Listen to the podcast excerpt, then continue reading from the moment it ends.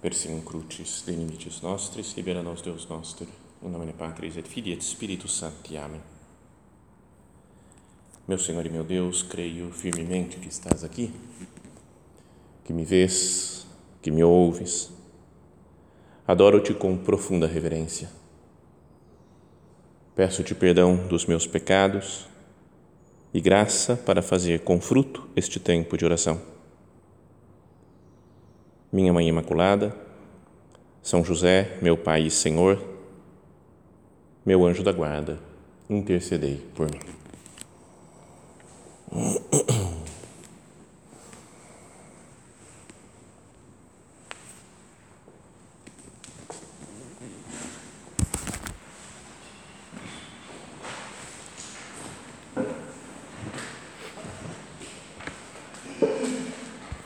Queria que nós fizéssemos a nossa oração de hoje, meditando no texto da primeira leitura, né, que é um texto da, da primeira carta de São João, que nós estamos acompanhando nesses dias agora, né, do, da, nesse começo de ano. Ontem ouvíamos aquela parte super conhecida em que São João fala: quem não ama não chegou a conhecer Deus, pois Deus é amor. Deus caritas est.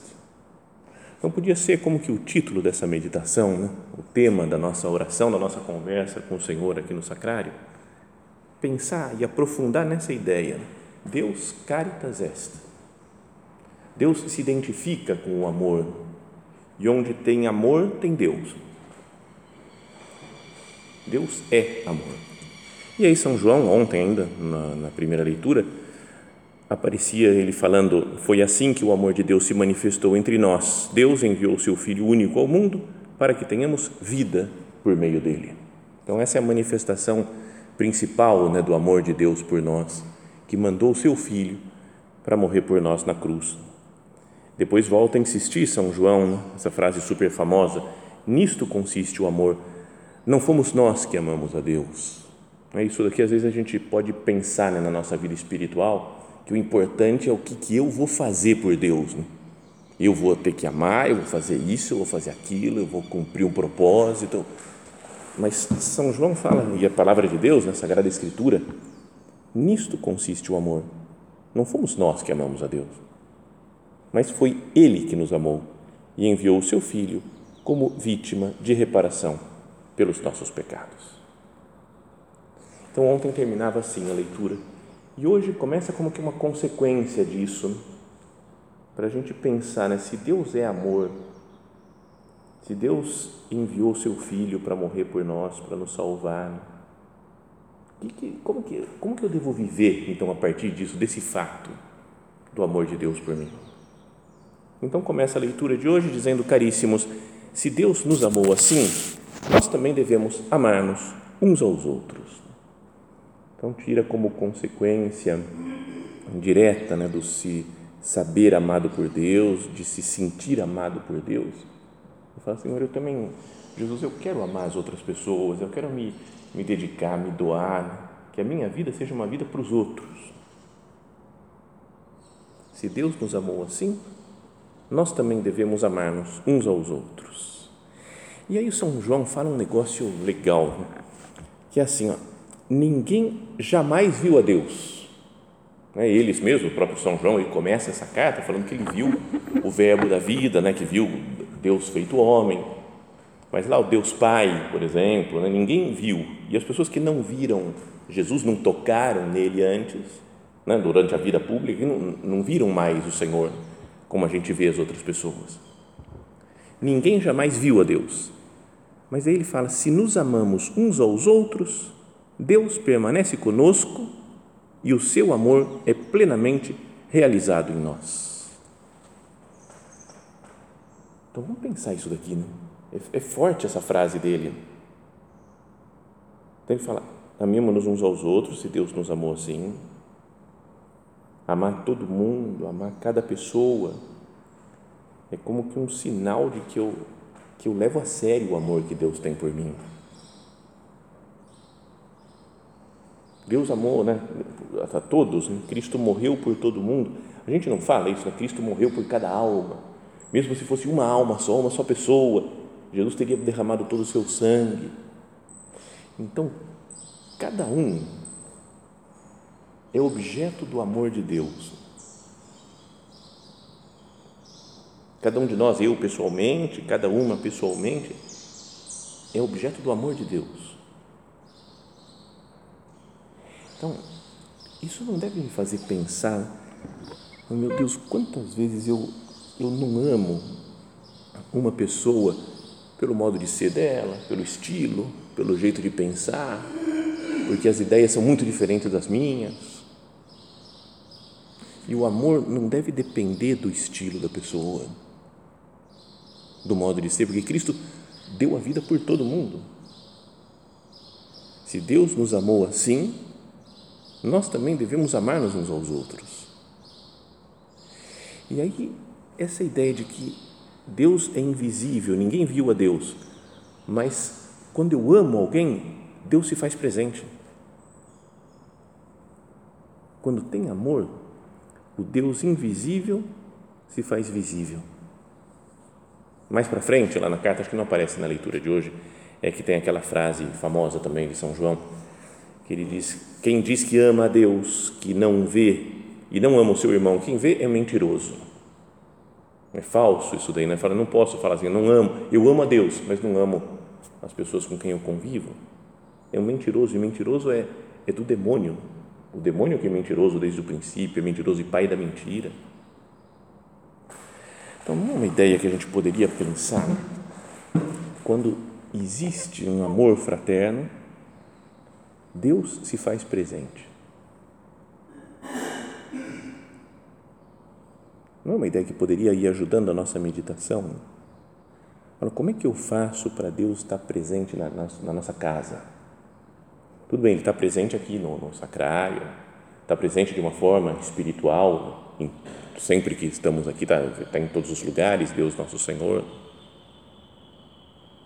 Mas esse Deus invisível se faz visível na caridade, porque Deus é caridade, Deus caritas est.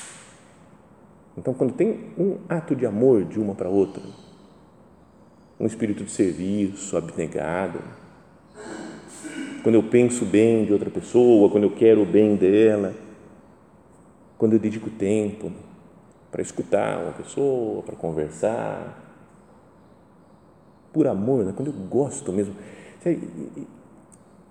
Às vezes a gente não consegue muito, né?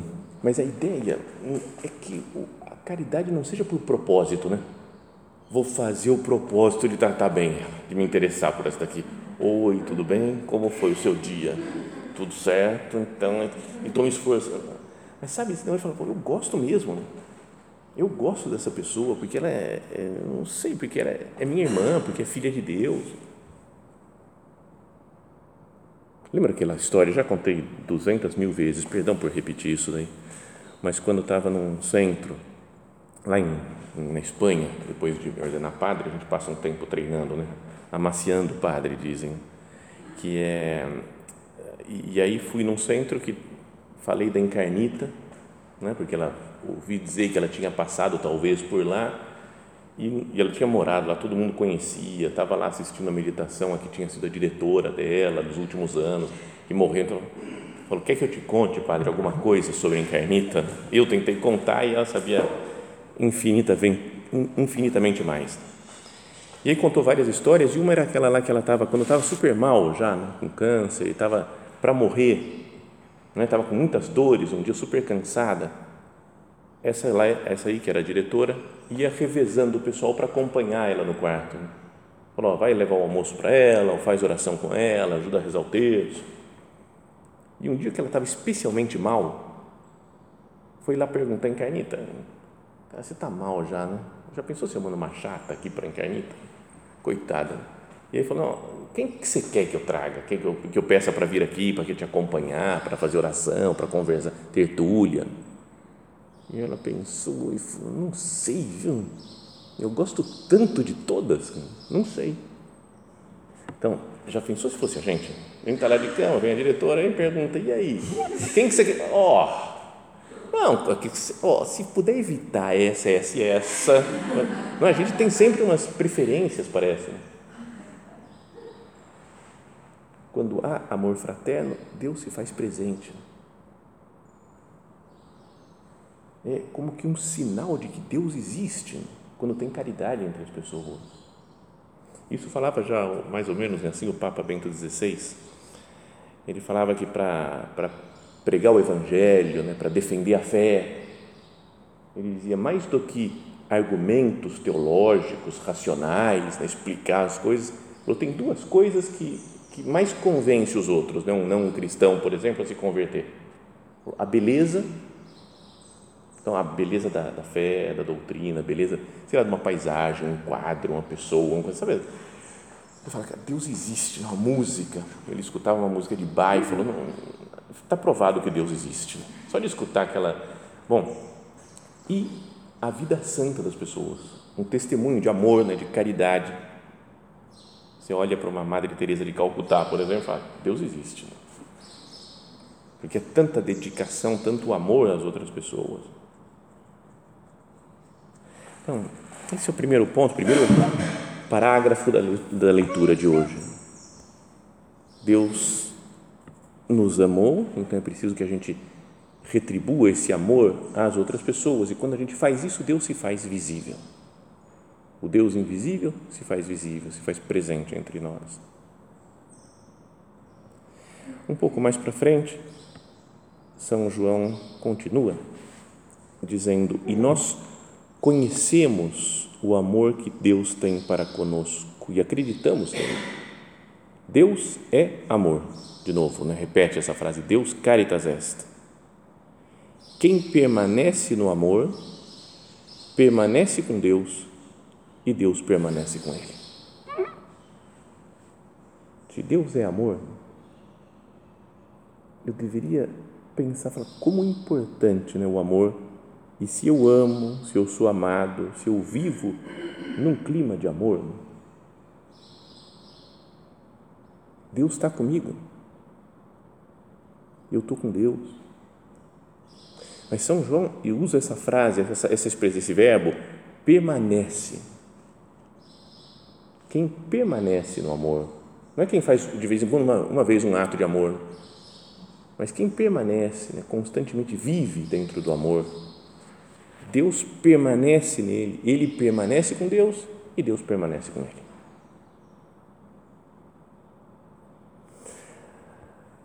Se a gente for procurar, pode dar um busca lá, você vai na internet, lá no, numa Bíblia qualquer, assim, e procura São João e o verbo permanecer ou permaneço, permanece, permanecereis, não sei o que, procurando, assim, é direto, é o, o evangelho inteiro, é muito insistente a ideia dele. Lá no comecinho, primeiro capítulo, lá falando São João Batista, por exemplo, diz, Jesus, João ainda testemunhou, eu vi o Espírito descer do céu como pomba e permanecer sobre ele.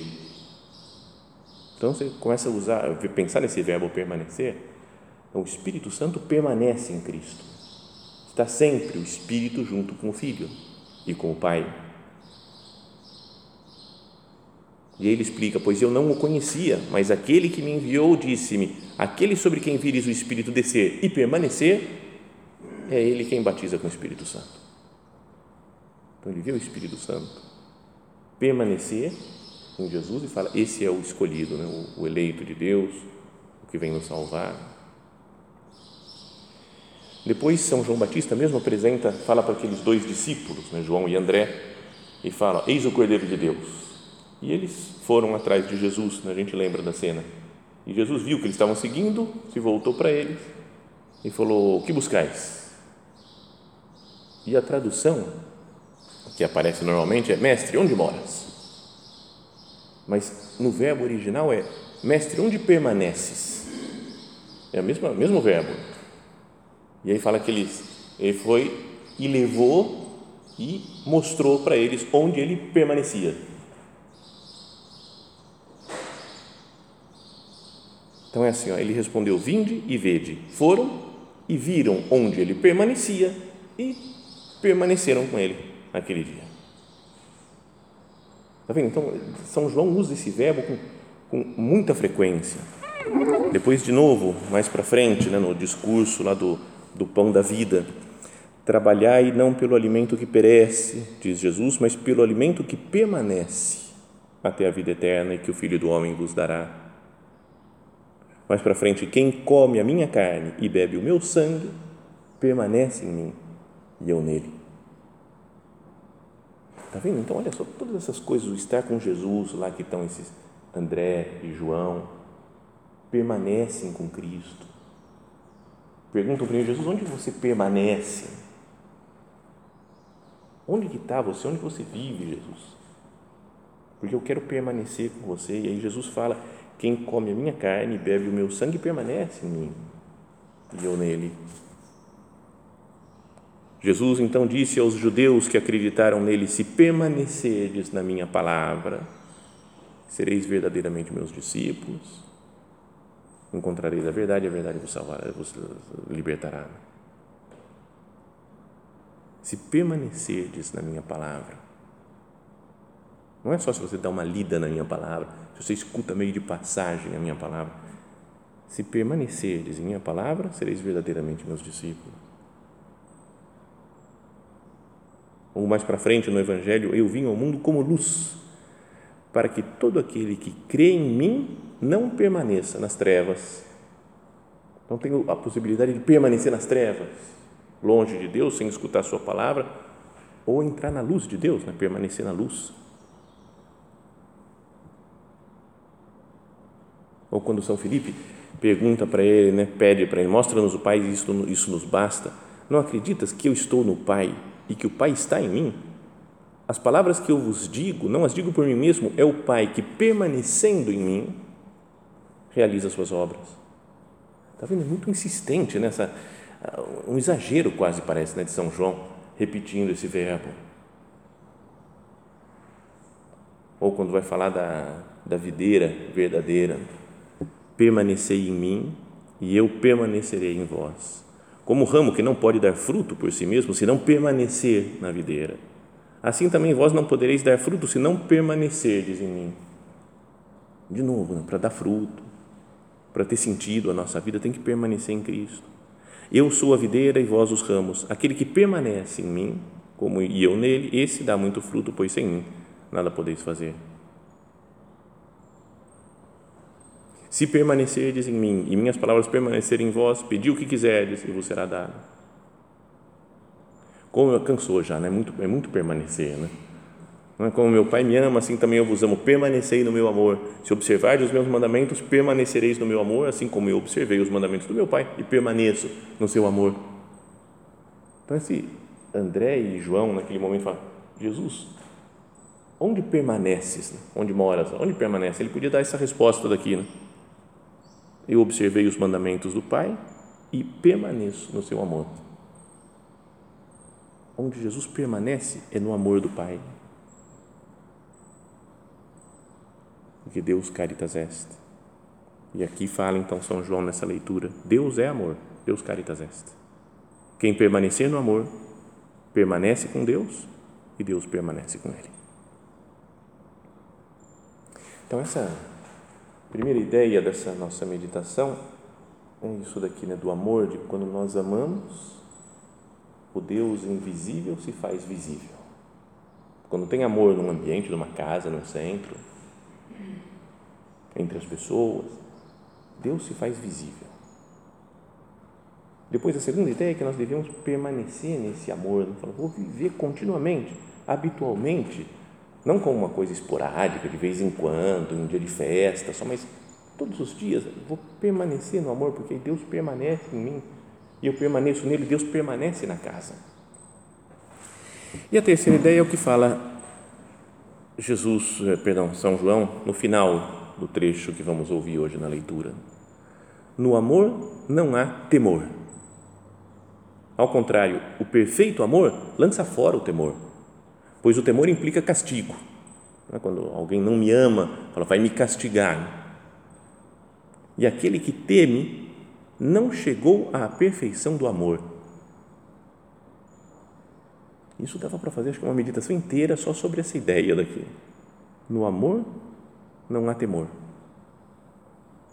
Não é porque o amor de verdade expulsa, lança para fora né, o temor da nossa vida. E quem teme, quem ainda tem medo de alguma coisa, não chegou à perfeição no amor. Então, quem ama, quem vive no amor, quem se sente amado, vive seguro. Quando, quando a gente sabe que tem uma pessoa que nos ama, a gente fica totalmente em paz. Né? Olha, eu posso até errar, fazer besteira na frente da pessoa, não tem, não tem problema, porque ela continua me amando. Né? Pensa, sei lá, as nossas mães, por exemplo, nossa avó, nossa, sei lá. Sabe, tem gente que nos ama né? e fala, eu fico super à vontade, super tranquilo, porque eu sei, sei que me ama. Agora, uma pessoa que ama mais a regra, o certo, do que a pessoa, aí dá medo. É uma pessoa que é super rígida e fala, isso daqui tem que ser assim, tem que ser desse jeito. Então, fala, ela não ama muito a mim, ela ama a regra, a coisa tem que sair desse jeito, então eu vou me comportar desse jeito, porque se eu fizer errado. Agora, quando eu sei que eu sou amado, até se eu fizer errado, falo, vou tentar fazer certo, mas eu continuo sendo amado. E Deus é assim. Deus me ama mais do que qualquer outra, mandou o próprio filho para morrer por nós. Fala, Senhor, perdão pelas vezes que eu não, não confio no teu amor e fico muito preocupado em cumprir isso ou cumprir aquilo e me comportar dessa maneira ou daquela outra. Parece que para conquistar o teu amor é, é nonsense. Isso daí, porque Deus já ama, já morreu o seu filho por, por nós. Então, quando há amor, não há temor. A gente vive seguro, vive em paz. Não podíamos pensar agora na nossa oração, pensar nos nossos medos.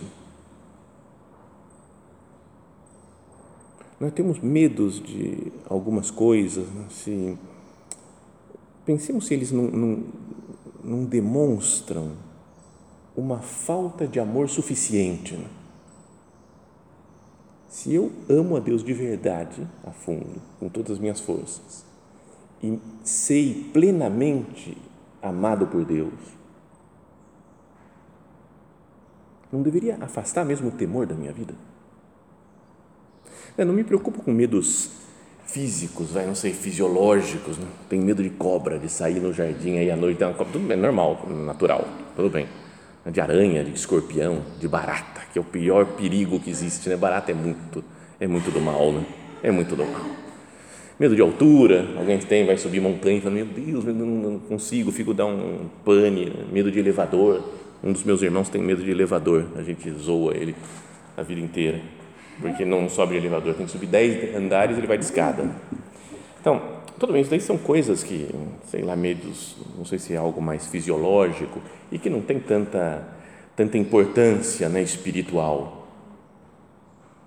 Mas penso em outros medos, não é, que são mais, mais profundos e que vão, não sei, que meio que determinam o nosso modo de agir, né, um modo temeroso. Por exemplo, o medo da morte, que acho que é o principal medo né, que existe no mundo inteiro. O medo da morte. Dá para entender, porque a gente é, é humano, a gente está apegado à nossa vida, existe um instinto de conservação, né, de, de sobrevivência. Mas tanto medo, um pavor maluco de morrer, não demonstra um pouco de falta de amor? Se eu amo a Deus e me, sou, e me sinto amado por Deus, por que, Senhor, esse desespero quando se fala da morte?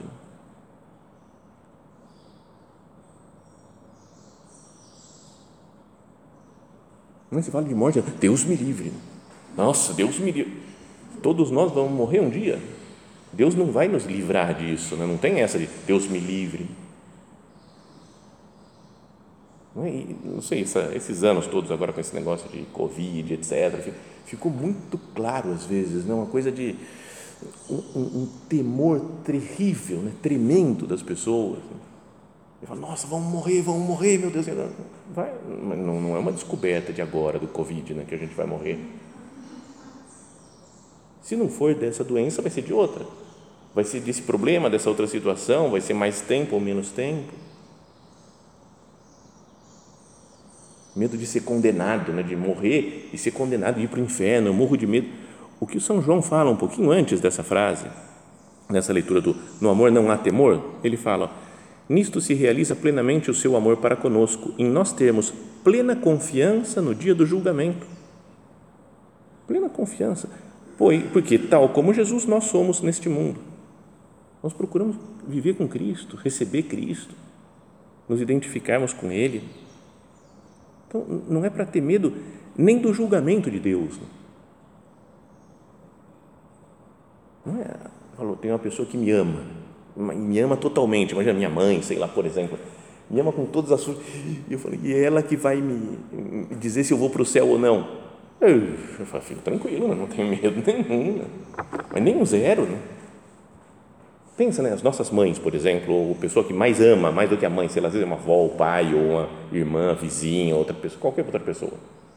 E é ela que vai te julgar no final dos tempos. Ela vai para o céu e vai escolher se você vai para o céu também ou não. Eu estou de boa, né? Estou na paz. Então, Deus ama mais ainda mais do que todas as mães. Então é, é para não ter medo nenhum da morte, do, do, do, julgamento, medo de sofrer. Às vezes a gente tem medo de sofrer, não é da morte, mas é medo de sofrer aqui na Terra. Qualquer tipo de sofrimento, uma coisa que não gosto, que me fizeram, que me falaram. E é, no fundo, uma outra morte, né? uma morte dos nossos sentidos, morte das nossas satisfações. Outro medo tremendo de perder a imagem, quebrar nossa imagem. A gente estava tentando se manter bonitinho para que pensassem bem de nós e pegaram que a gente fez uma besteira. E aí acabou com a minha imagem. É outra morte, né? Morte do orgulho nosso. São várias mortes. Assim, no fundo, o grande medo é o medo da morte. E esses outros medos ali são morte de alguma coisa. Medo do futuro. Como é que vai ser isso? Como é que vai ser essa época agora de mudanças também? Umas vão indo, outras vão chegando, não sei o que. A gente fica meio. Como é que vai ser, né? O futuro. Tá tudo, é a morte do nosso desejo de controle, de saber vai fazer assim, assim, assim vai funcionar desse jeito, as coisas. E a gente fica super ansioso, né? Não é? Eu fico, pelo menos, né? eu pessoalmente, conto da minha vida. Fico super tenso, como é que vai ser isso daqui? Mesmo vindo para cá, como é que vai ser o curso anual? Quem é que vai estar tá lá? Como é que nós vamos fazer? Daí, né? E se eu voltar para casa e falar, você vai mudar? Meu Deus, e se eu vou mudar? E se, e se eu ficar doente? E se, sabe, uma ansiedade, uma coisa assim que não é a, é a morte do nosso desejo de controle. Quero controlar tudo, controlar a vida, saber como é que vai ser. Né? meu lema desse ano, perdão por contar essas coisas pessoais assim, até escrevi assim, para ficar lembrando é uma frase do, é, como é que é? Filipenses 4, 6, acho que é isso daí, capítulo 4, versículo 6. Não vos preocupeis nunca, por nada. Sabe, não vos preocupeis, está tudo nas mãos de a nossa vida está nas mãos de Deus. Eu vivo com Ele, é Ele que determina as coisas. E como é que vai ser o futuro? E se acontecer isso? E se acontecer aquilo? No amor não há temor. Ao contrário, o perfeito amor lança fora o temor, pois o temor implica castigo, e aquele que teme não chegou à perfeição do amor. Qui autem timet non est perfectus in caritate.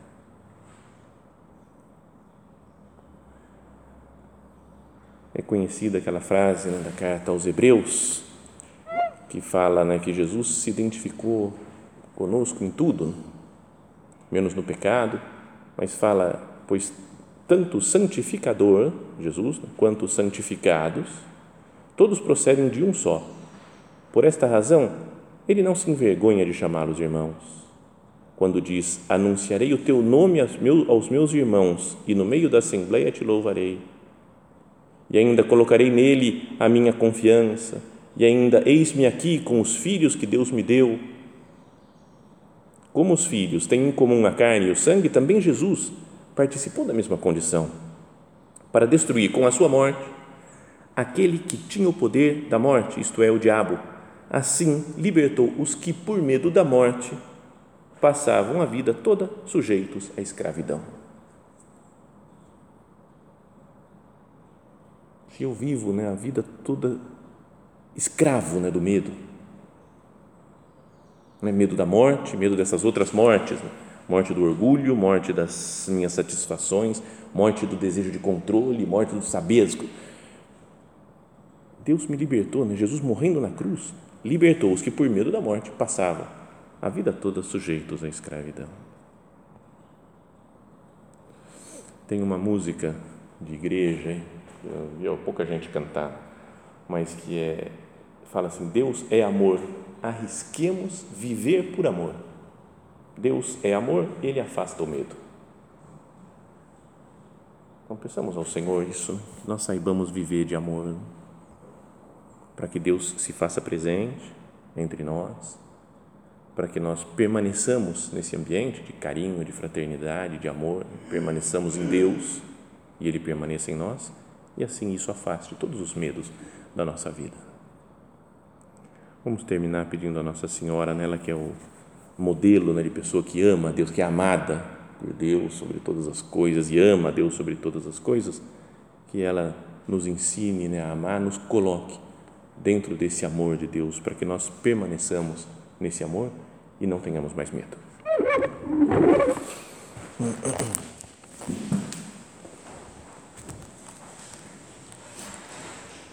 Dou-te graças, meu Deus, pelos bons propósitos, afetos e inspirações que me comunicaste nesta meditação. Peço-te ajuda para os pôr em prática.